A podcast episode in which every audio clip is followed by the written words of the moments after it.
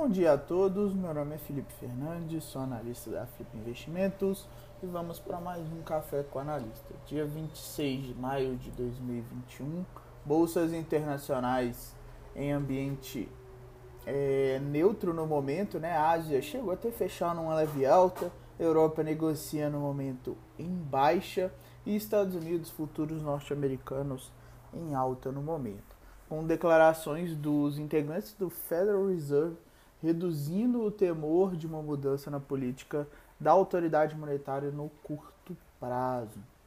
No ambiente de moedas, temos o índice dólar em alta no momento, frente às principais moedas desenvolvidas, e movimento em baixa frente às principais moedas emergentes no dia de hoje, sem nenhuma informação relevante para essa movimentação contrária.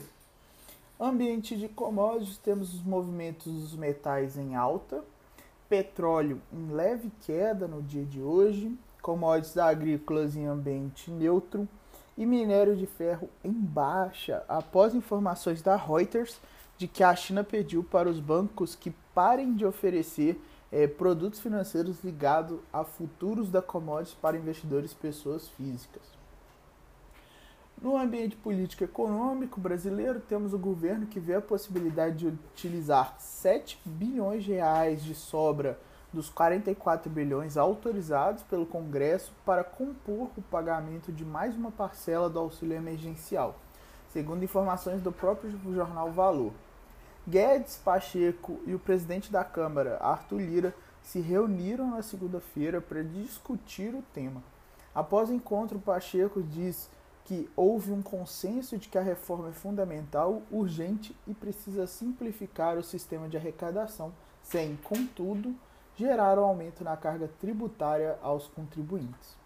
Segundo reportagem do jornal Valor também, o ministro da Economia Paulo Guedes deseja retomar as discussões para criar o imposto sobre transações nos moldes da extinta CPMF, de acordo com o jornal, a área econômica do governo acredita que o presidente Jair Bolsonaro não deve se opor à ideia, contanto que a alíquota não ultrapasse 0,1%. Além disso, no evento do BTG Pactual, Guedes disse que acredita que o Brasil caminha para alcançar um, um crescimento do PIB em torno de 4,5% a 5% em 2021. Ele projetou que as contas do governo devem voltar a ser superavitárias em 2024 ou mesmo 2023. Ao comentar o ritmo da arrecadação tributária, Guedes afirmou que o país pode retomar o superávit primário antes do que se imaginava.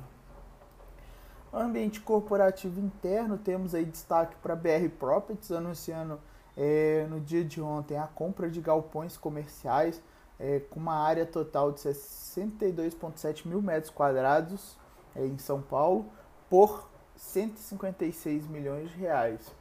E temos também a, as tarifas da unidade de distribuição de energia da CEMIG, que ficarão estáveis para o consumidor residencial, enquanto subirão em média 1,2% se considerados todos os clientes da companhia, segundo decisão da Agência Nacional de Energia Elétrica em reunião de diretoria dessa terça-feira. A Qualicorp comunicou que a Pátria Investimentos passou a deter mais de 15% das suas ações ordinárias em emissão da companhia. E na véspera, as ações da Cielo lideraram a alta do Ibovespa, subindo mais de 7% depois de reportagem do portal Newfeed de que a Lelo terá uma plataforma própria de adquirência. Assim, a empresa de fidelidade deixará de usar a maquininha de cartão da Cielo.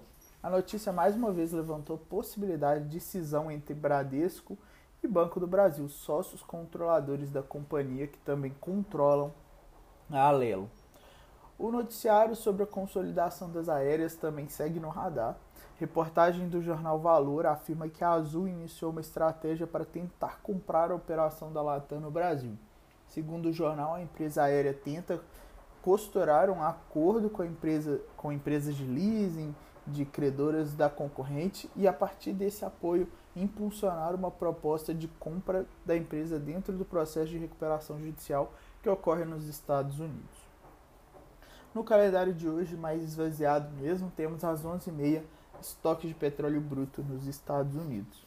No mais, pessoal, desejo a todos um ótimo dia e convido a todos a participar do nosso Morning Call às 10 horas da manhã no nosso canal do YouTube, onde eu vou comentar sobre os principais ativos, abertura do mercado à vista e tirar dúvidas de alguns investidores. Desejo a todos um ótimo dia e um bom pregão.